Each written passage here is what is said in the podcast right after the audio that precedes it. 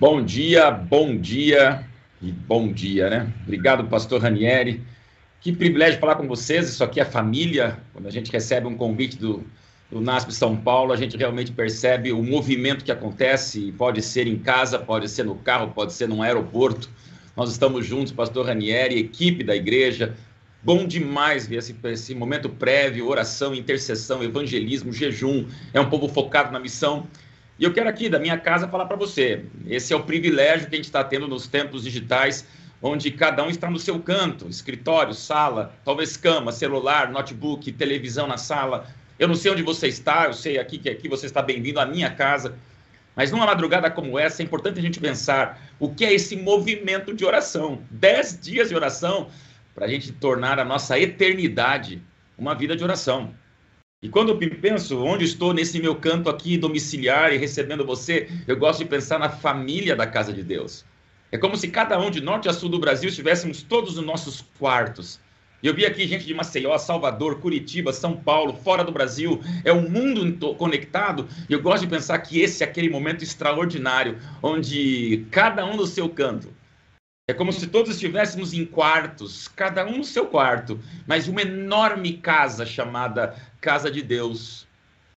Às vezes é um quarto do lado do outro, às vezes é um quarto mais distante do corredor do que o outro, mas estamos todos juntos. E esse aqui é aquele momento para a gente lembrar oração, essa comunicação direta com Deus. Obrigado por me receber. Já somos mais de mil conexões aqui no YouTube. Eu quero convidar você a convidar seus amigos, porque aqui eu acabo de ver a Daniela que deixou aqui uma série de palavras dizendo gratidão, gratidão, gratidão, gratidão aqui nos comentários do YouTube. Enquanto eu falo para você, eu vou estar dando uma olhadinha aqui no YouTube para ver que tem aqui a Elza, tenho aqui o Leonel, tenho aqui a Ivaniza, a Paula Renata, a Ana Rita. Eu não sei onde vocês estão, mas a gente está aqui, cada um no seu quarto, dessa enorme casa chamada Igreja de Deus. Oração respondida? Eu gosto de escapar dessa frase, porque para mim não existe oração respondida, uma vez que toda oração, se é oração, ela já é respondida. Gosto de pensar nisso. São tempos onde a oração prova para o mundo de que falar com Deus Orar, escuta o que eu vou te falar. Oração é o maior atestado que existe de submissão, de renúncia. Em tempos de tanta ousadia, presunção e orgulho, a oração nos reposiciona como adorador, como criatura, como filhos. Então lembrem, oração é um atestado de renúncia. Oração revela para o universo quem manda. E essa autoridade divina que a gente reconhece ao nos prostrar para dizer: Meu Deus, a minha vida é tua, a minha vida depende de ti. Meus amigos, esse é o momento extraordinário de uma campanha internacional de oração no coração de cada um. É isso mesmo. A oração é esse momento de você posicionar Deus como soberano na tua vida. O Deus que me deu o ar para eu respirar hoje. O Deus que, a despeito dos meus pecados, da minha desgraça, da minha vergonha, das minhas mentiras e segredos que você não conhece. É o Deus que me permite sair da minha cama e dizer: Eu te dou mais um ar por um dia. Isso é motivo de gratidão. Quantas centenas e milhares de pedidos, agradecimentos, envolvimento aqui, já passamos de 1.100 conexões, mas quero dizer a você, para mim é motivo de, apesar de tantos pedidos, solicitações e súplicas, lembrarmos que também é motivo de gratidão. Estou vivo, você está viva. E nessa madrugada estamos vivos para dizer quem manda. Oração sempre respondida. Mas daí me faz pensar um pouquinho. E a oração de Caim? E a oração de Uzá? E a oração de Ananias? Pastores também oraram? E Deus os respondeu? Lembra do que eu falei para você? Oração de verdade é sempre respondida. Clamor é sempre respondido. E aí a gente entra um pouquinho no assunto de hoje, que quem está acompanhando a leitura está vendo que hoje vamos falar um pouquinho sobre caiu a Babilônia. Eu não vou me restringir apenas a esse termo, mas eu queria trazer para você uma reflexão. Se oração é sempre respondida, o que fazer de Caim, de Ananias, de Uzá? Caim soberbo, Ananias falso, Uzá desobediente. E esses são tempos para a gente pensar o que é oração verdadeira e o que não é. Meu amigo, eu gosto de pensar que numa igreja ou numa palavra de Deus aberta, numa madrugada como essa, onde eu tenho aqui na minha casa a Bíblia e você a tua, Deus, Deus é uma pessoa fantástica. Deus é Pai, Deus é Criador, mas Deus é onipotência, onipresença, onisciência. E às vezes, em tempos de pandemia, como estamos agora, momento de oração para a gente refletir na autoridade divina e talvez até no juízo divino. Apocalipse carrega o juízo divino. Mas só para você entender essa madrugada, hein, gente? A Bíblia tem 363 versículos sobre juízo divino. É bastante. Mas quando falamos de misericórdia, amor, graça, abraço, profecia, remanescência, escatologia, promessa, volta, retorno, redenção, sabe quantos versículos na Bíblia existem que revelam um Deus amoroso, um Deus extraordinariamente apaixonado por você? São 363 versículos de juízos divinos. Mas para falar do amor encantador de Deus, nós temos na Bíblia 8.810 versículos. Nessa manhã eu quero dizer para você que para cada versículo de juízo divino, você tem 25 versículos na Bíblia te lembrando: Deus é juiz sim, mas Deus redime, Deus abraça, Deus põe no colo, Deus acolhe. E por isso, dez dias de oração é para você entender quem é esse Deus que você conhece, que você pode, do jeito onde está, exatamente agora, dizer: Meu Deus, me receba. Estou aqui, criatura, nos braços do Criador. Meu amado, a oração pode fazer o que Deus pode fazer. E se a oração é esse atestado de submissão, quem manda é Deus. E Deus manda para salvar. Deus manda para acolher. Deus manda para abençoar. Esse aqui é o maior púlpito digital do Brasil. Eu falo para milhares de pessoas, se você assiste depois a gravação, quero dizer para você, aproveite esse momento onde a internet nos aproxima para lembrar que Deus manda sim para beijar, para acolher, para oferecer ombro. E levanta-se uma igreja para mostrar mais do que nunca o Deus do trono da graça. Bom, falamos de algumas personalidades bíblicas que pensaram em orar, mas talvez a oração não passou de teto, porque da desobediência à falsidade, da arrogância à presunção. Caim, Uzá, Ananias nos lembra o perigo de uma oração que não é uma oração. Mas vamos para o outro lado. Pastor, qual seria então o segredo de uma igreja que se levanta quando uma Babilônia cai para mostrar qual é a verdadeira oração? Bom, vamos aos bons exemplos. E como temos bons exemplos? Eu gosto de pensar que todos respiram, muitos transpiram, alguns conspiram, mas poucos inspiram. E esse é o desafio no mundo de observações, de testemunhas, de gente stalkeando gente, espionando a vida do próximo. Nossas redes sociais estão visíveis, o mundo se observa. E eu pergunto: onde está um povo que inspira? Então venha comigo a palavra de Deus, que eu vou ler com você um versículo. E esse versículo está em 1 Timóteo capítulo 1. Escolhi esse versículo para lembrar você, madrugueiro como eu, que os livros de 1 e 2 Timóteo nos posicionam mais do que nunca a importância das novas gerações. É um Paulo dizendo: Eu tenho um legado para dizer, só que esse meu legado vai ser entregue para um aprendiz. Timóteo, vem aqui. Eu quero te dizer qual é o segredo da verdadeira oração, para que toda oração seja respondida. Quer saber qual é a verdadeira oração? Para que toda oração seja respondida, abra sua Bíblia, 1 Timóteo 1, 5. Esse texto, meus amigos, para mim é estarrecedor. Porque é um texto curto e objetivo, que para mim representa o que seria o verdadeiro cristão adorador nesse momento de intercessão, onde você escreve aqui seus pedidos. Abraço para Bárbara, abraço para Luzia, querida Nilza, Regina, Assis Gomes, todos conectados comigo aqui, isso prova que estamos juntos. Então, vou ler para você, 1 Timóteo 1, 5. Preparado?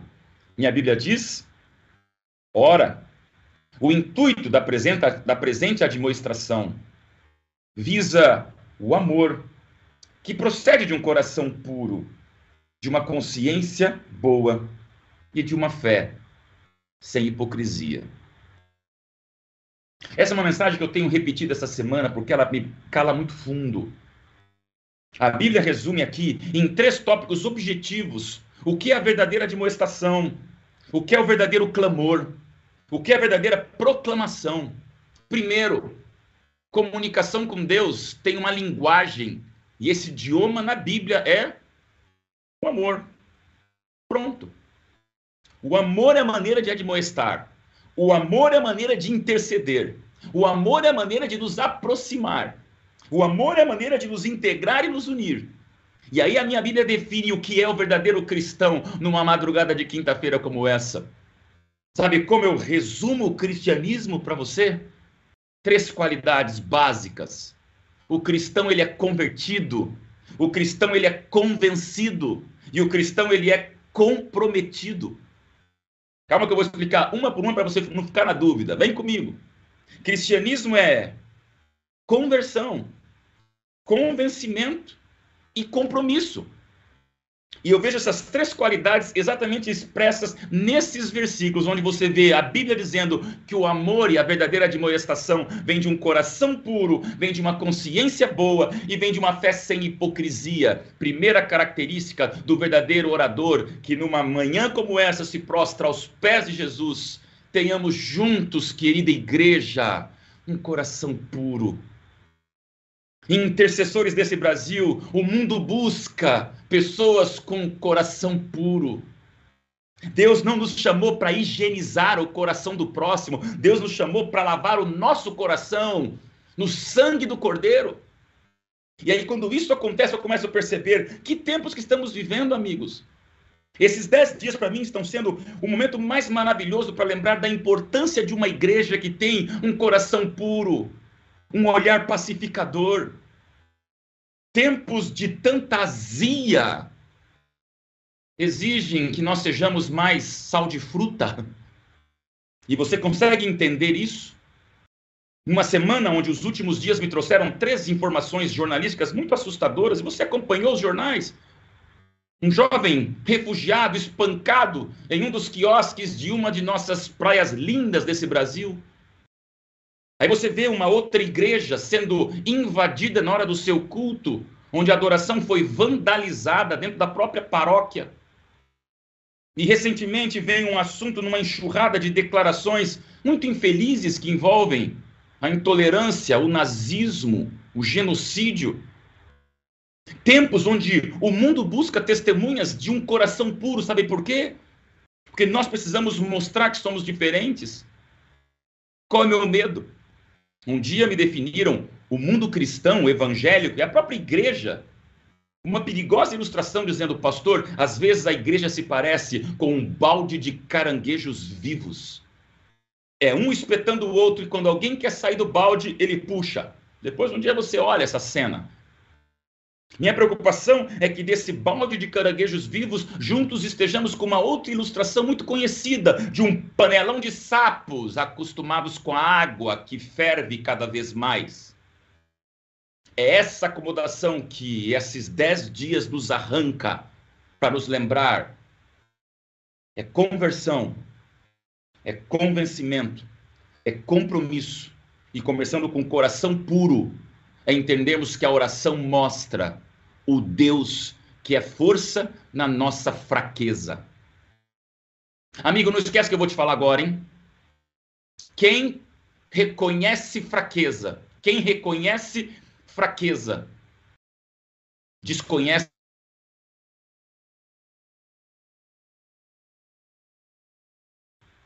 Quem reconhece a própria fraqueza, desconhece o fracasso, porque a oração nos lembra o que Deus pode fazer, e coração puro começa com essa sensação maravilhosa de dizer: Meu Deus, quem não presta aqui sou eu. E se eu tenho fraqueza, meu Deus, que essa fraqueza seja um grito para ti, para que não vire fracasso. Então, o coração puro é essa comunidade de fé dizendo: Meu Deus, estamos aqui para juntos clamar. Somos sal da terra, não somos pimenta do reino. Vivemos tempos tão entrincheirados, tão polarizados, tão discutidores, que hoje você coloca uma coisa, você posiciona, você não coloca, você posiciona. Se você fala alguma coisa, mudam para desentrechar de para colocar de uma maneira que pareça com a percepção do outro. E hoje tudo é manipulado, distorcido. Tá difícil, meus irmãos. Obrigado, Igreja do Nasce São Paulo, por me oportunizar a abrir e franquear meu coração para nos teus olhos dizer, amigo querido, não permita que um ponto de vista estrague um ponto de encontro. Temos aqui quase 1.500 conexões de pessoas se encontrando num ponto único. Não é a internet, não é o YouTube, não é o Facebook. O ponto único é a nossa carência de Deus. Sabe o que é coração puro? Entendermos o que é ponto de vista. Eu não estou falando de doutrina, não estou falando de dez mandamentos, não estou falando de princípios básicos, valores imexíveis e eternos, atributos divinos, mas eu estou falando de pontos de vista. Eu gosto de tomate, você gosta de alface. Eu gosto do laranja, você gosta do lilás. Eu gosto de trompete, você gosta de violino. Meus amigos, tempos difíceis onde parece que os gostos pessoais se tornaram soberanos em relação a uma Bíblia que nos diz: o cristão convertido, ele tem um coração puro. Oh, meus irmãos, vamos juntos. É hora de coração puro, voz boa, coração acolhedor. Todo fogo amigo favorece o inimigo. Toda crítica engrandece o mal. Nós estamos aqui numa família de adoradores para dizer: meu Deus, faz da minha vida um coração puro. Meu Deus, é o Senhor que manda. Então não sou eu que tenho que aqui fazer a higienização do mundo. Amo pensar num povo intercessor que, em vez de crítica, ora que em vez de raiva se prostra, que em vez de toxinas ácidas de um coração raivoso e amargo se entrega ao pé da cama para dizer: Meu Deus, que eu seja exemplo de luz, paz e bondade. Isso é coração puro.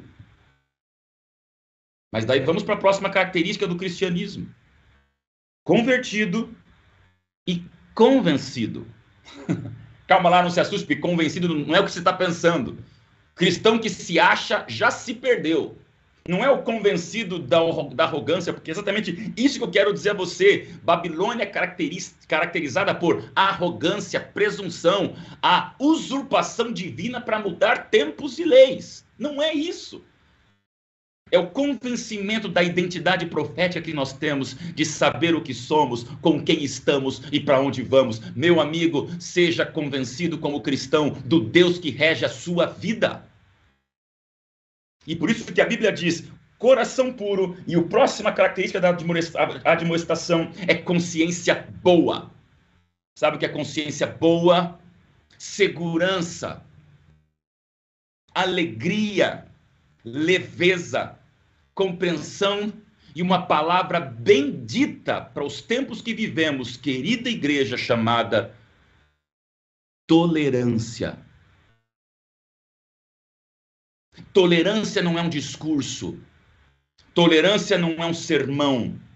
Tolerância não é uma mensagem falada. Tolerância é uma consciência boa que diz: eu tenho segurança em Deus e por isso eu tolero, entendo, respeito e amo aqueles que não têm o mesmo conhecimento que, me, que eu tenho. A despeito de detestarmos o pecado, mesmo sendo atraídos para ele, nós amamos o pecador, independente do pecado que ele tenha. Meu amigo, essa semana eu vi uma coisa maravilhosa em tempos de oração. Coloquei nas minhas redes sociais, infelizmente, os intolerantes já começaram a criticar, mas eu permaneci ali firme, porque eu achei uma das coisas mais bonitas que nós podemos mostrar para o mundo que busca coração puro e consciência boa. Uma de nossas escolas aqui de São Paulo, nós temos as escolas adventistas, colégios adventistas como colégios confessionais, e isso é claro para o mundo inteiro. A professora convidou os coleguinhas para uma oração. Enquanto convidou todos para uma oração, uma das garotas, uma juvenil de pouco mais de 12 anos, disse: Professora, eu pertenço a uma denominação religiosa. E na minha igreja, a gente, para orar, costuma colocar um véu. Eu estou sem o meu véu aqui. Nesse momento, abre-se no Google mental de uma professora a busca por uma solução. E a sabedoria do céu mostrou para ela o que é consciência boa. A professora respondeu à aluna: E no dia seguinte, a foto que me chegou pelas redes sociais e que eu viralizei para o mundo são alunos ajoelhados com as suas mãos juntinhas. E no plano mais de frente, essa juvenil com um véu na cabeça, olhos fechadinhos, mãos juntas, orando a Deus. Sabe o que eu percebi ali? Respeito, tolerância, amor. A identidade da escola não se muda, mas o acolhimento engrandece.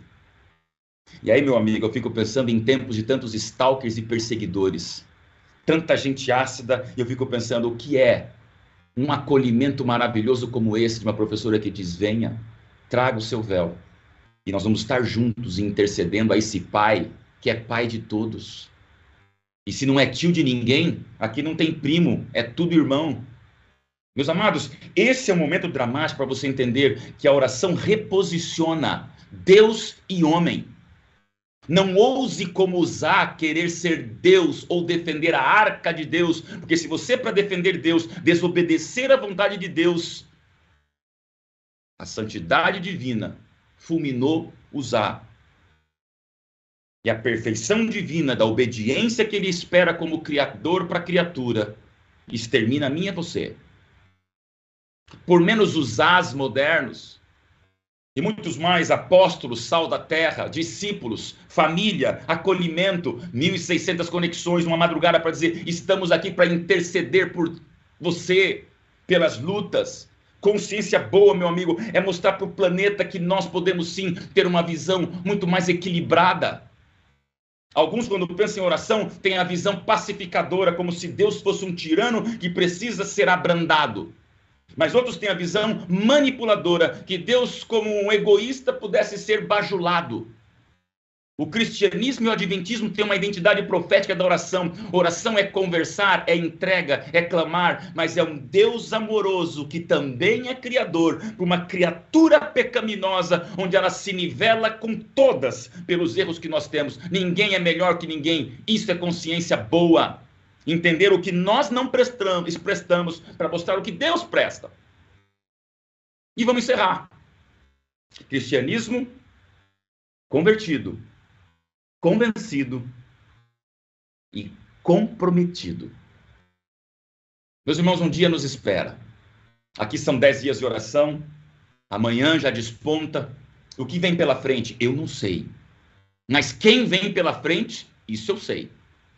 E quando nós colocamos a nossa carência em Deus, surge um desafio extraordinário que eu sei que a igreja do NASP São Paulo tem de maneira muito clara e daqui para o Brasil, meus amigos, meus irmãos, pastores, anciãos, colegas, São Paulo nesse panelão de gente, culturas e desafios, representa um mundo de culturas e desafios.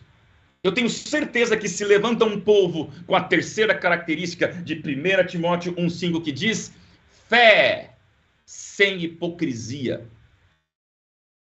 Sabe o que é fé sem hipocrisia?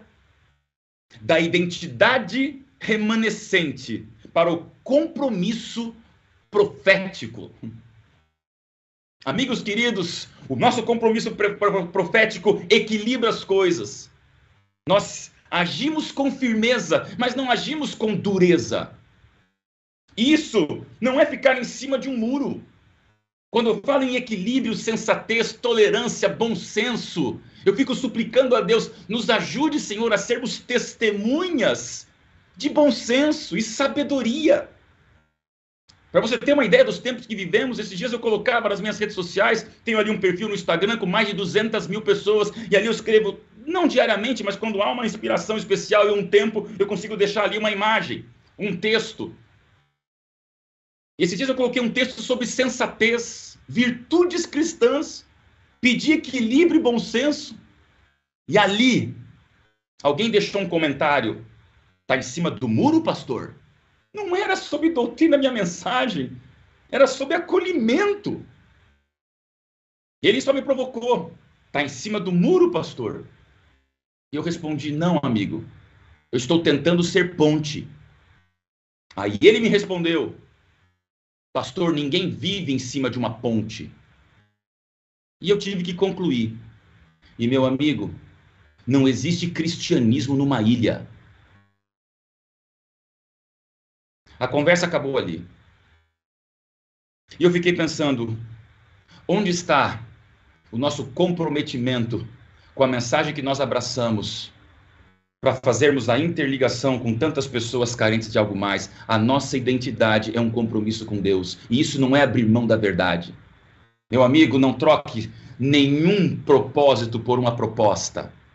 Não negocie sua identidade profética, não abra mão daquilo que é correto, não abra mão do nosso DNA de adorador. Temos muito claro nessas palavras sagradas a vontade de um Deus que ama, mas que também respeita e pede o respeito. Então não estamos discutindo aqui desobediência frontal a Deus, mas estamos dizendo que um povo comprometido é um povo sensato e equilibrado e louva a Deus por 1.700 conexões de madrugadores dizendo que Deus nos faça, nesses 10 dias de oração, pessoas equilibradas, pessoas seguras, pessoas amorosas, pessoas com um coração puro, com consciência boa, uma fé sem hipocrisia, na certeza de que convertidos, convencidos e comprometidos somos o povo remanescente até a volta de Cristo. Ouçam amém? Isso me emociona. Isso me engrandece. Isso me alegra. Isso me deixa o coração pleno. Quem tem segurança profética não fica batendo boca com inseguros por aí. Quem tem uma visão elevada de céu, ele vê essa terra como oportunidade missionária, não como um ringue de briga. Por favor, se nós temos raízes, não tenhamos medo dos ventos. Quem tem raiz não teme ventania. Quem tem raiz não é serva de granizo, de tempestade ou que seja um tsunami.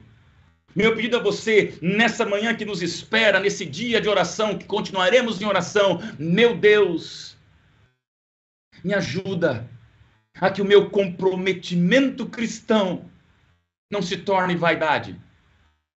Nós temos a identidade clara e a escritora Ellen White profetiza que nós tanto acreditamos. Vale a pena, se você nunca leu os livros dela, ler esse, esses livros dela.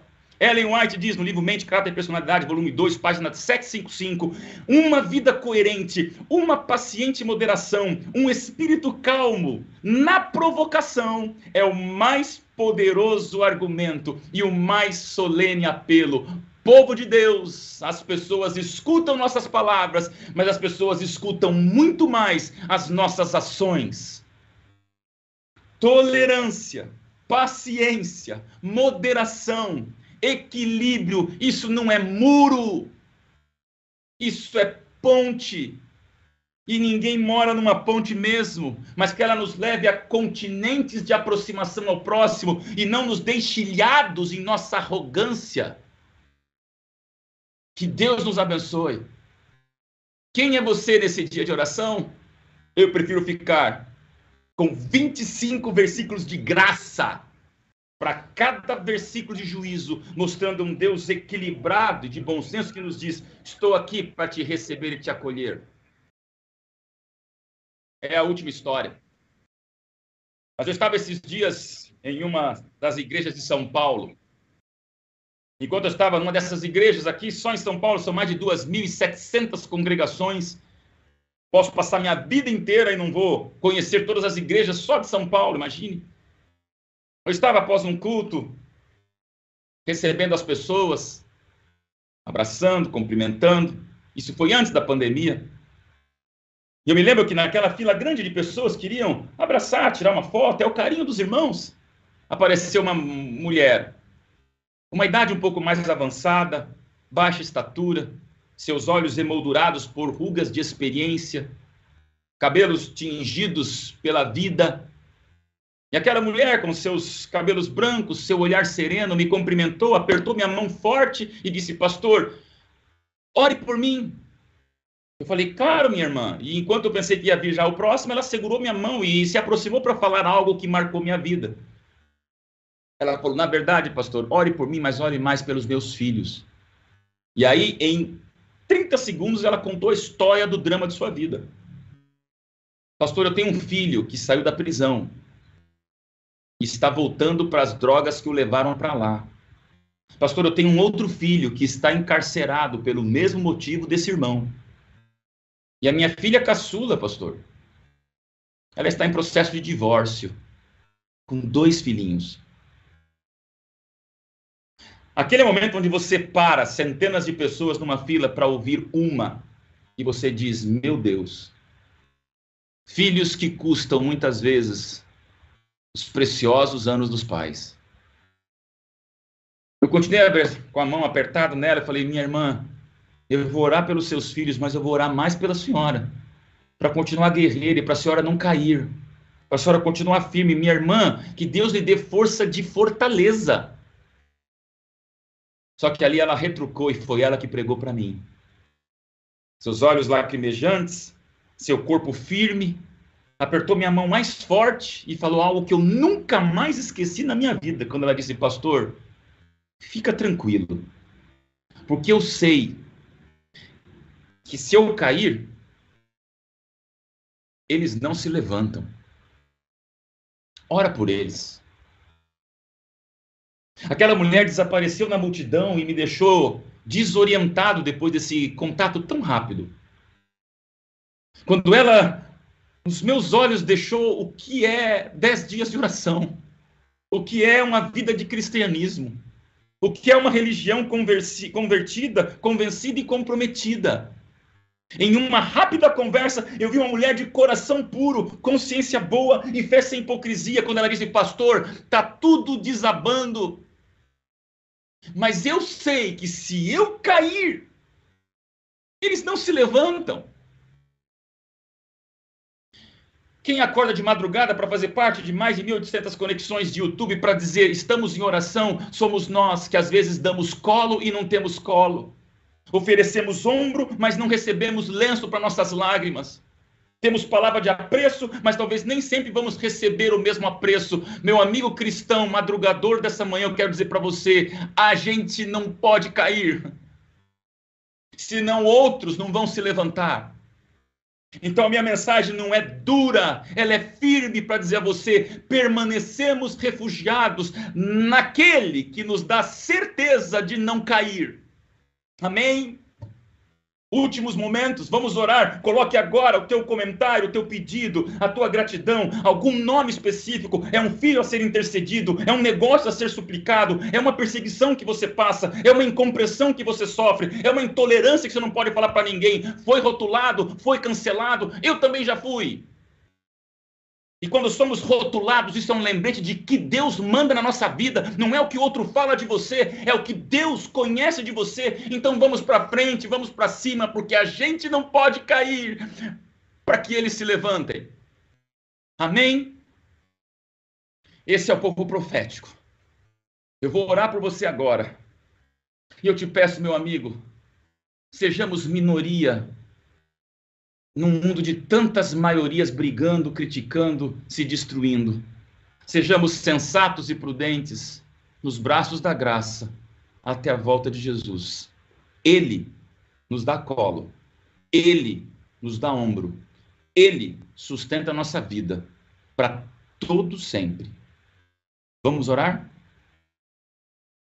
Pai querido, meu Deus, esse é um público, Senhor, é uma igreja é um templo dos mais diferentes que existe.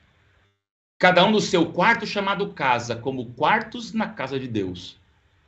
Obrigado, Senhor, pela vida do pastor Ranieri, como pastor desta comunidade, dessa congregação. Obrigado pelos líderes desta igreja, demais pastores, anciãos, que estão provocando esse movimento extraordinário, muito mais real do que digital. Sem dúvida nenhuma, Senhor, esse é o momento onde aqui estão as maiores conexões em número de todas as transmissões ao vivo deste Brasil e América do Sul.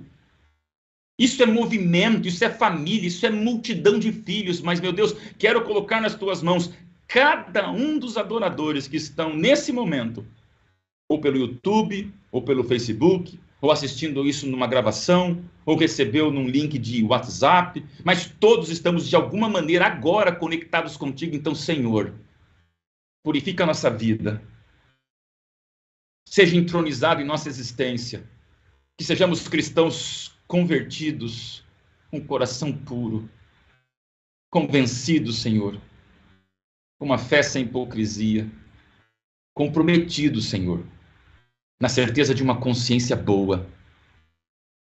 Pai, que a gente não caia, para que os outros se levantem e a tua mensagem seja anunciada, proclamada e acolhedora no coração de todos. Em nome de Jesus. Amém, Senhor.